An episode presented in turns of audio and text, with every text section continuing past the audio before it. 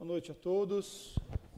Como é bom podermos cantar louvores ao Senhor nosso Deus, exaltar o seu doce e santo nome na beleza da santidade desse bom Deus que nos traz lá do Mato Grosso do Sul para a gente adorar aqui, não é?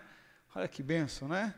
Hoje tem gente de longe, graças a Deus, né? Bênção do Senhor, o nosso bom Deus. É um momento de graça divina sobre nós, sobre a sua amada igreja e o cuidado divino que Ele nos dá. Tem gente de longe, gente de perto, mas todos são bem-vindos em nome do Senhor Jesus para adorar a esse Deus que nos chama, que nos resgata e que nos que trabalha em nossos corações cada instante. Pela manhã nós já falamos sobre uma igreja reformada, os desafios de sermos uma igreja reformada, e nós abordamos o, somente as escrituras e somente a fé. E agora à noite nós vamos continuar abordando essa temática dos cinco pontos da reforma protestante. E agora nós iremos abordar somente a graça, somente a glória a Deus e quero concluir com o somente Cristo, o somente Cristo. Por isso eu quero convidar você a abrir sua Bíblia lá em Efésios capítulo 2, versículo 8 e 9. Efésios capítulo 2, versículo 8 e 9. Nós iremos ter como duas mensagens, duas curtas mensagens e concluindo com o somente Cristo que é o, o elo e minha proposta para pensarmos que esse desafio de sermos uma igreja reformada nesse templo pluralista está linkado diretamente com a pessoa de Jesus Cristo, que, ao meu ver, é o elo de todos os outros quatro pontos.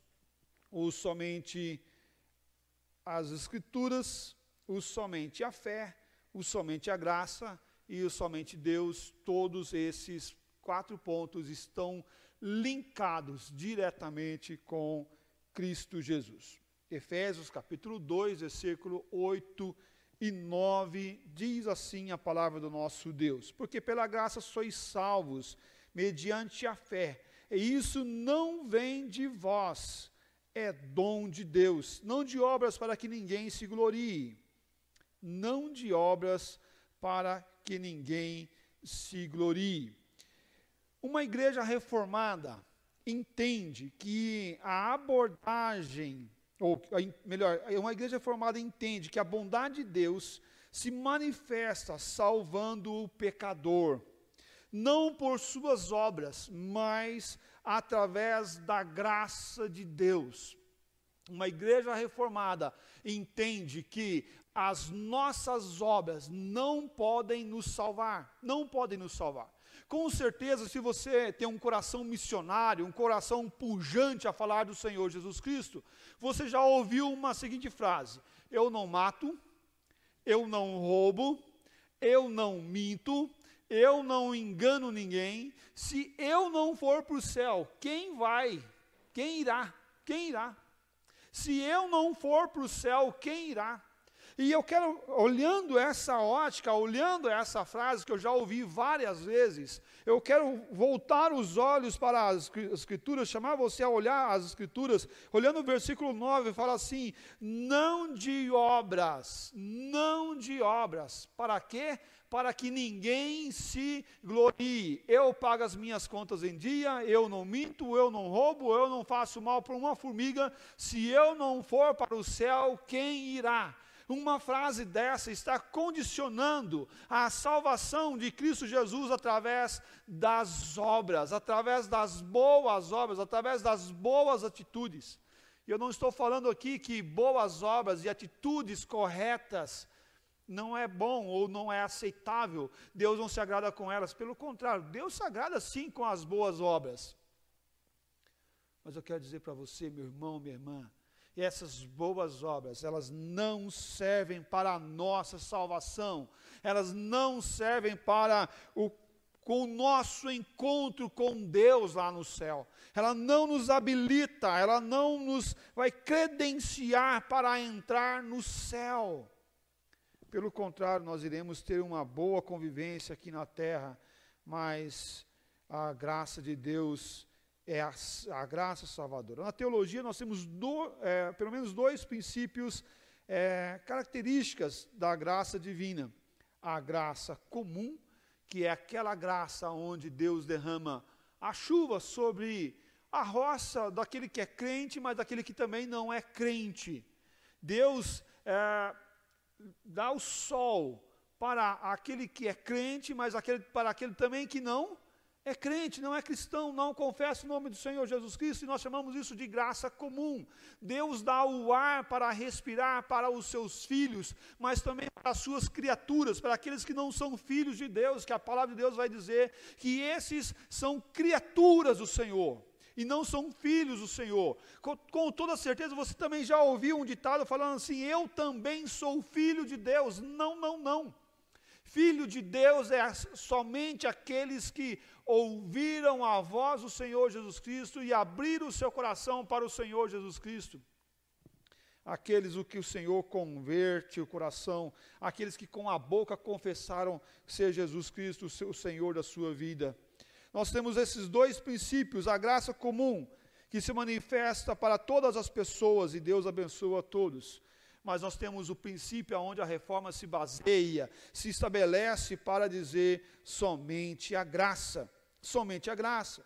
E aqui ele fala que Deus, em sua bondade, dá a salvação para os eleitos dele. Deus, em sua bondade, Deus, em seu amor, Deus, em Sua graça, derrama a graça salvadora para os eleitos de Deus. Para os eleitos de Deus.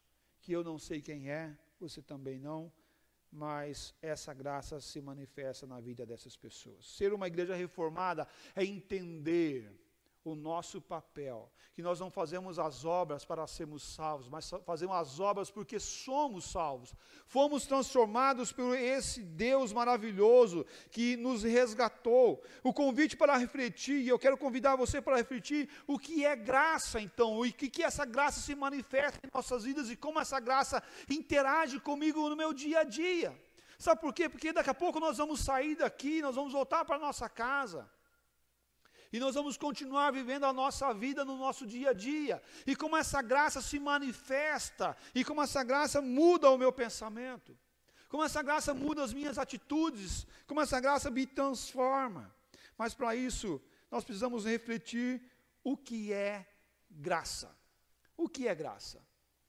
Não é a vizinha lá que chama graça, né? Não é a vizinha lá que chama graça, né? Ou que ela é cheia de graça, né? cheia de graça, ou engraçada, né? ou engraçada, aquela pessoa cômica, né? que tem pessoas que a gente chega perto dela, ela fala alguma coisa, você não aguenta assim, você, você começa a rir, você ri e, e ela é engraçada. Não é isso, não é isso, não é isso. Pelo contrário, a graça de Deus é algo muito difícil de compreender. O termo graça não é compreendido por muitos. E também quero dizer para você, meu irmão, minha irmã, que dar uma definição de graça é muito difícil. É muito difícil. Dar uma definição de graça é algo é, pesado para nós, porque nós não estamos num mundo de graça, um mundo é, que a graça predomina. Nós estamos num mundo comercialista, no mundo capitalista, aonde você chega no lugar, você fala, eu quero comprar essa flor, e aí você lá paga o preço que o comerciante pede pela flor, você pagou, você recebe e vai embora para sua casa. O comerciante não pode dizer, ô, oh, calma aí, devolve essa flor que ela é minha. Não, é, agora ela é minha, porque eu paguei por ela. Nesse mundo capitalista, muitos querem pagar pela salvação, querem dar o preço, querem valer a pena ou querem é, receber o que ele deu para ter e pagar pela salvação. Mas o que, que você pode fazer para pagar pela tua salvação em Cristo Jesus? O que, que você pode dar de valor de verdade? Ah, eu vou dar a minha casa, o meu carro. Meu irmão, Deus é o dono do ouro e da prata e tudo o que está sobre a terra é dele. O que, que você pode ter? Eu vou dar a minha vida para Ele, para Ele me dar a salvação. O que, que é uma vida de pecador? O que, que é uma vida de pecador? O quão vale, né? Uma, se você for lá no açougue comprar uma carne, quão vale uma carne vencida? Passou da validade, está em decomposição. Somos nós, isso somos nós. O pecado corrompeu a nossa vida e agora nós somos como carne vencida. É interessante pensarmos a graça, e aqui temos uma definição mais comum sobre pensando sobre, pensando sobre graça. A graça, o favor não merecido de Deus. Talvez você já deve ter escutado essa definição na escola bíblica dominical.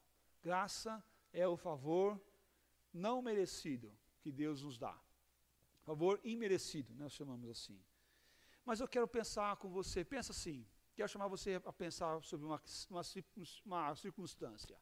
Imagina só, você é, está na sua casa, e está tudo bem na sua casa lá, você está com a sua família, você, sua esposa, seu filho. Daqui a pouco entra um bandido pela porta, arrebenta a porta e entra naquela casa onde você está com a sua família. E esse bandido armado, perigoso, aqueles caras que você olha assim, você fala, meu Deus, né? Da onde surgiu essa pessoa? E você e ele já chega e fala, é um assalto. E você fala, não, tudo bem, pode ficar à vontade, pega o que você quiser, só não mexa comigo, com a minha esposa e com meu filho. E aí você vai lá, abre o cofre, ele pega todo o dinheiro, ele é, pega tudo que de joias e pertences e está indo embora. E ao sair pela porta, ele olha para o seu filho ele aponta a arma para ele e ele dá um tiro mortal no filho o qual morre. E o pai olha para o filho e diz, olha para o filho morto, olha para o bandido e diz: Eu te perdoo. Eu te perdoo. Isso é graça. Jesus Cristo veio aqui nesse mundo, nós, pecadores, matamos Ele. Ele morreu por causa do nosso pecado. Mas mesmo assim, Deus, na sua infinita graça e amor, diz: vocês mereciam pena de morte, mas eu, pela minha graça, eu perdoo vocês. Eu não vou condenar vocês, mas eu vou dar o meu perdão para vocês. Isso é graça. E percebe como sai apenas o que eu não mereço, para é, apenas o que Ele me dá pelo mesmo que eu não mereço. Eu merecia a condenação, sim, nós merecíamos a condenação e a graça de Deus vem superabundar em nossas vidas porque Ele não nos condenou, porque Ele não nos é, matou por causa dos nossos pecados. Mas mesmo Ele não fazendo isso, não derramando a condenação que nós merecíamos, Ele ainda nos dá o seu amor, o seu cuidado e a sua bênção para as nossas vidas e como muda todo o significado da graça divina. O teólogo A.W. Tozer disse: graça é a boa vontade de Deus que inclina a conceder benefícios aos indignos, inclina a dar os benefícios aos indignos, somos nós. O teólogo Luiz Berkoff ele fala assim: a graça, a ação imerecida de Deus no coração do homem, realizada por meio da atividade do Espírito Santo. É ação, é ação imerecida de Deus no coração do homem, realizada por meio da atividade do Espírito Santo. Conceito graça, da graça divina tem a centralidade de que Deus realiza o seu favor na vida do pecador, que sou eu e é você. Saber dessa graça, que essa graça nos acompanha, que essa graça vem até nós. A palavra graça usada no Novo Testamento, ela tem o significado de elegância, benevolência, favor ou gratidão. Favor ou gratidão. No Novo Testamento, a ideia do favor é a bondade de Deus em nossas vidas. Contudo, essa graça não está limitada ao homem, aos nossos conceitos, mas está e vem de Deus para a nossa vida. A graça não é apenas de fazer o bem, mas a graça é de fazer o bem aos meus inimigos, é de fazer o bem àqueles que mereciam a condenação, a destruição eterna. Por isso a graça divina muda todo o nosso coração. Em Tito capítulo 2, versículo 11 e 12, Tito 2, 11 e 12 fala assim: Por porquanto a graça de Deus se manifestou salvadora a todos os homens, educando-nos para que, renegastes, eh, renegadas a impiedade e as paixões mundanas, vivamos no presente século sensata, justa e piedosamente.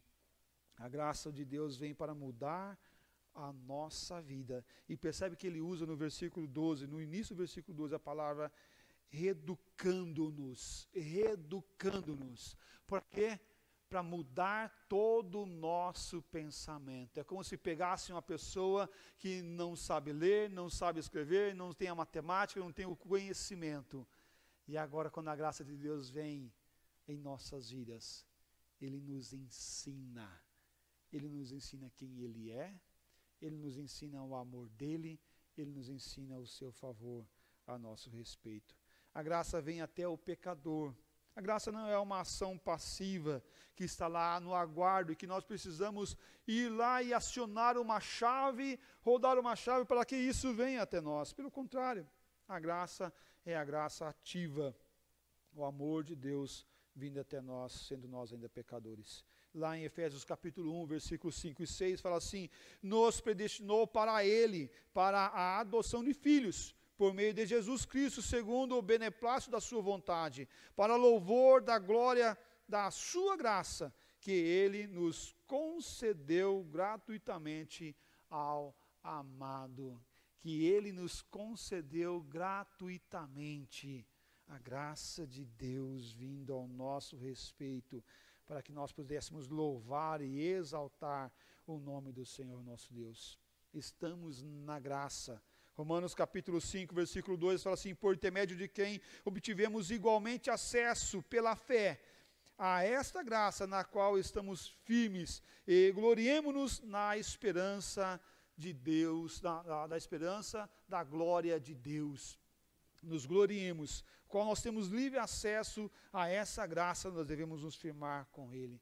O escritor MacTur, no seu livro O Evangelho segundo os Apóstolos, escreveu a seguinte frase falando sobre a graça. Assim, poderíamos definir apropriadamente a graça como a influência voluntária e benevolente de um Deus santo que age sobre, sobremaneira na vida do pecador indigno.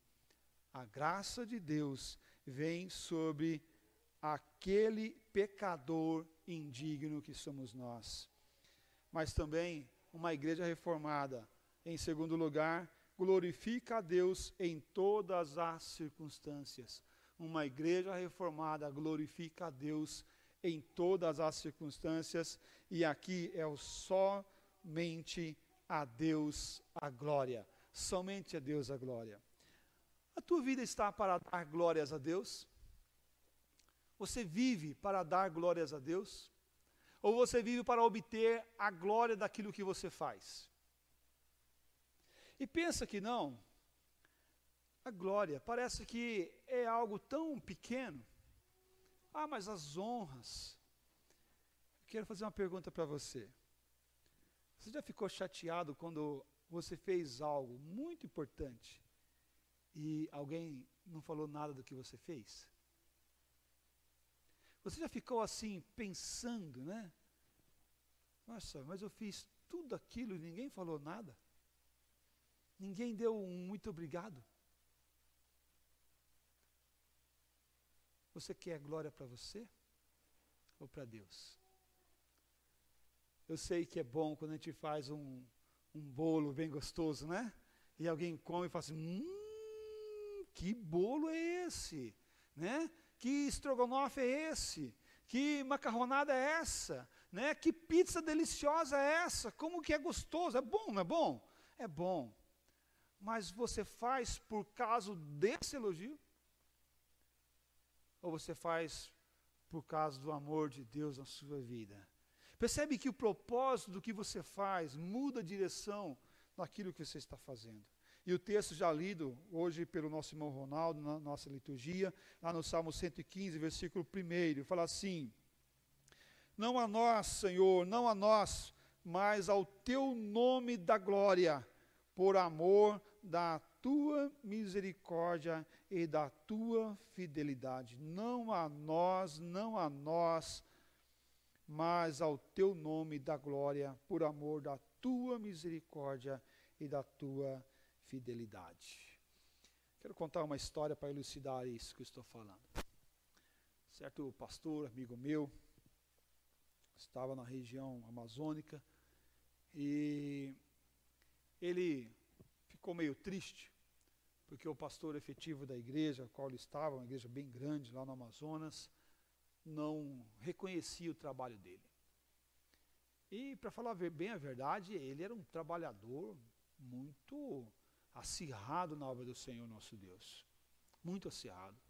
Um trabalhador preocupado, empenhado em trabalhar na igreja, em aconselhar e fazer muitas atividades. Mas sempre quem recebia todas as honras e os elogios eram os outros pastores que quase nem trabalhavam tanto quanto ele se trabalhava.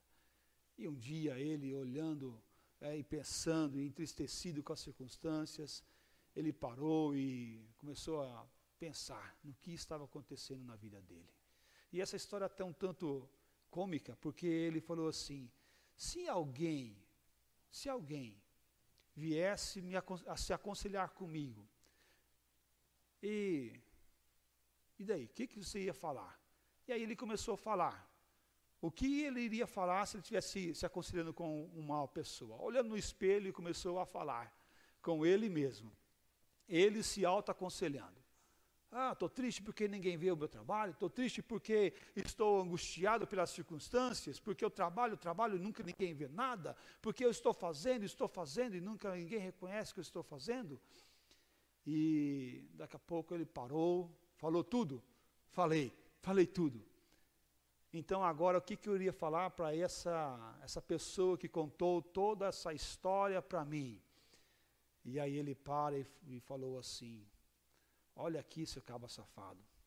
Para de servir as pessoas e vai servir a Deus, porque é a Deus que cabe servir em nome do Senhor Jesus Cristo. O autoaconselhamento. Irmãos, talvez a palavra não seja essa que você esteja procurando nessa noite. Mas eu quero dizer para você que tudo que nós fazemos deve ser para glorificar o nome do Senhor nosso Deus. Se nós fazemos para Deus, então deixamos Deus dar as devidas honras, porque ao Senhor nosso Deus cabe a glória devida ao seu nome. Esse salmo traz aqui uma afirmação e uma negação. A, a, a, negação é que não ao povo de Deus, não ao povo de Israel, não é a glória. A nega a, nega glória ao povo de Deus, pois a glória pertence exclusivamente a Deus. A afirmação é muito clara agora e ele diz, e ele afirma a glória a Deus, não a nós, não a nós, mas ao teu nome da glória. Ao Senhor pertence a glória, ao Senhor pertence a honra. Por quê? Porque Deus é o Deus de amor e de misericórdia e fidelidade, diz os Salmos, por causa da tua misericórdia, da tua fidelidade. Quando nós começamos a servir as pessoas, as pessoas vão nos decepcionar, as pessoas vão errar, as pessoas vão pecar contra nós, e nosso coração vai se entristecer o nosso coração vai se amargurar, a nossa vida irá ficar pesada e nós iremos ficar sentido com as pessoas. Mas quando o nosso pensamento está para a glória devida ao nome do Senhor, e aí não importa o que as pessoas vão falar, não importa se as pessoas vão ver ou não vão ver, O, importa, o importante é que Deus está vendo. É que Deus está vendo. E a glória dada ao nome do Senhor nosso Deus. A glória dele seja em nosso meio. Aquele que faz infinitamente mais do que tudo quanto pedimos ou pensamos, conforme o seu poder que opera em nós. A ele seja a glória eternamente na igreja. Amém. Meus amados, a glória é dada ao nome do Senhor nosso Deus. Quando nós começamos a servir as pessoas, elas podem nos decepcionar. E elas vão nos decepcionar. Eu já vi pessoas magoadas na igreja dizer: Eu não vou naquela igreja, eu não vou naquela igreja porque pessoas me decepcionaram, pessoas fizeram algo para mim, pessoas amarguraram o meu coração. Irmão, para. Para. Porque nós não estamos aqui por causa das pessoas, nós estamos aqui por causa de Deus. Nós estamos aqui para glorificar e exaltar o nome do Senhor nosso Deus. Quando a nossa equipe de louvor sobe aqui na frente, deve ser para exaltar o nome do Senhor nosso Deus. Quando você adentra aquele templo, a porta adentro, deve ser para glorificar o nome do nosso Deus. Quando você sai porta fora, deve ser para glorificar o nome do nosso Deus. Mas é fácil glorificar o nome do nosso Deus quando tudo está dando certo. O amargo e o difícil é glorificar o nome de Deus quando as coisas não estão tão certo como eu gostaria que tivesse.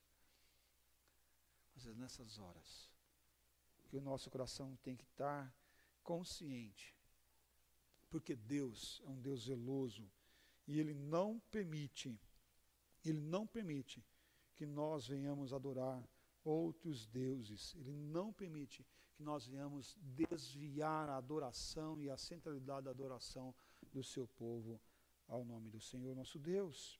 Efésios capítulo 20, versículo 3 a 6. Efésios 20, 3 a 6. Diz assim a palavra do nosso Deus: Não terás outros deuses diante de mim. Não farás para ti imagem de escultura, nem semelhança alguma do que há em cima nos céus, nem debaixo da terra, nem, as, nem nas águas debaixo da terra. Não as adorarás, nem lhes darás culto, porque eu sou o Senhor teu Deus, Deus zeloso, que visito a iniquidade dos pais nos filhos até a terceira e quarta geração, daqueles que me aborrecem e faço misericórdia até mil gerações daqueles que me amam e guardam os meus mandamentos.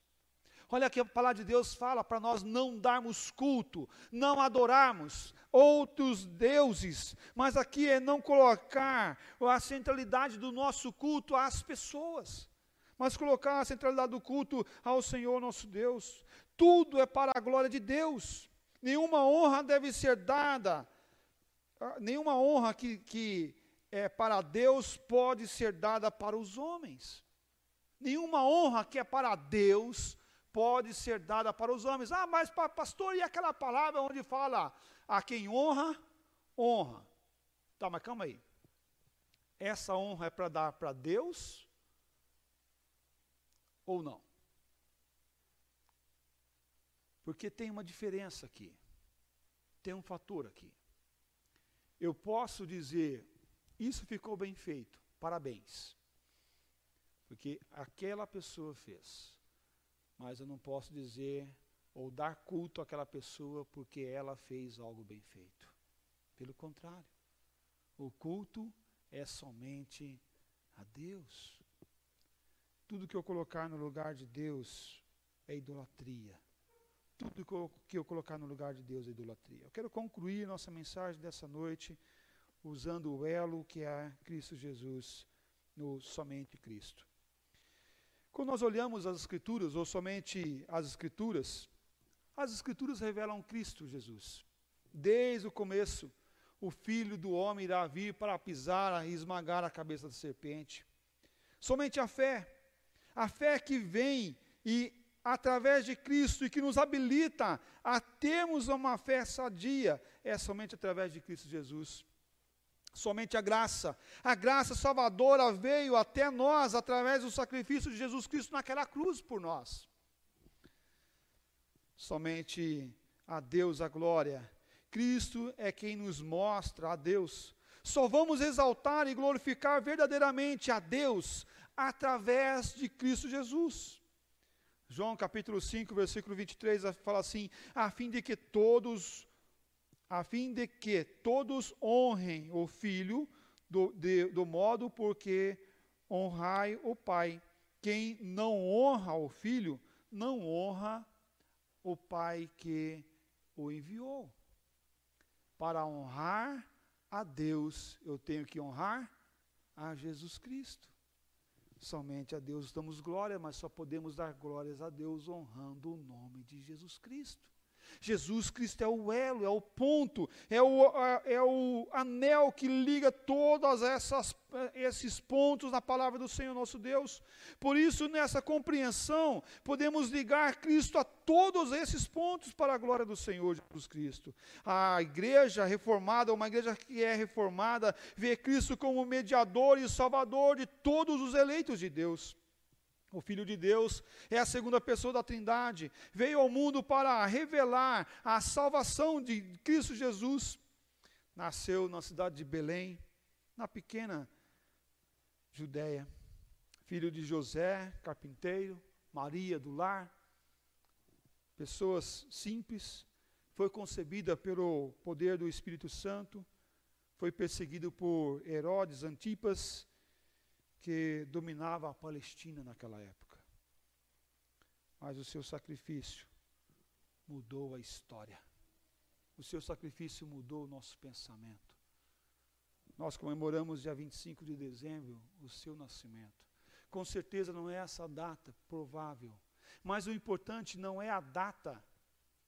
O importante é darmos glórias ao nome do Senhor Jesus Cristo que nasceu e foi enviado de Deus para salvar o pecador. Jesus veio enviado por Deus, ele é o Messias, ele é o Cordeiro de Deus que tira o pecado do mundo.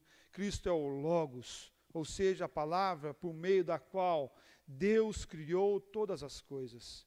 Cristo é a boa notícia, é o Evangelho, é Cristo Jesus. Cristo é o cabeça da igreja, Cristo é o noivo, Cristo é aquele que veio para mudar a nossa vida e ele ser glorificado em nós e através de nós. Eu quero convidar você nessa hora a pensar que uma igreja reformada tem crentes que são reformados, que glorificam o nome de Cristo Jesus em todo instante, porque Ele é o Senhor, Ele é o Deus Todo-Poderoso que nos guarda e nos fortalece em nome do Senhor Jesus Cristo. Convido você a baixar sua cabeça e colocar o seu coração diante do Senhor. Os nossos irmãos irão subir, vão cantar uma música. Depois convido você a ficar de pé e cantarmos juntos. E ao término nós iremos dar sequência com a Santa Ceia.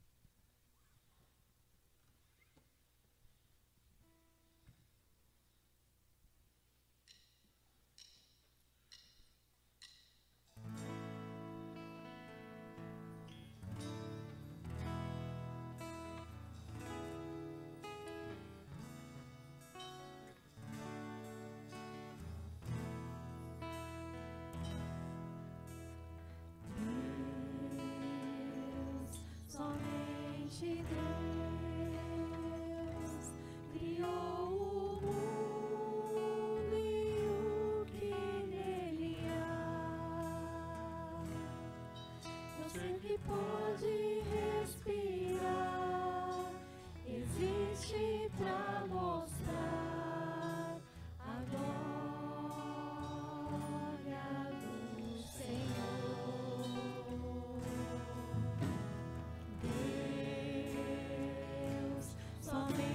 Deus, os seus mistérios pode revelar. Os seus desígnios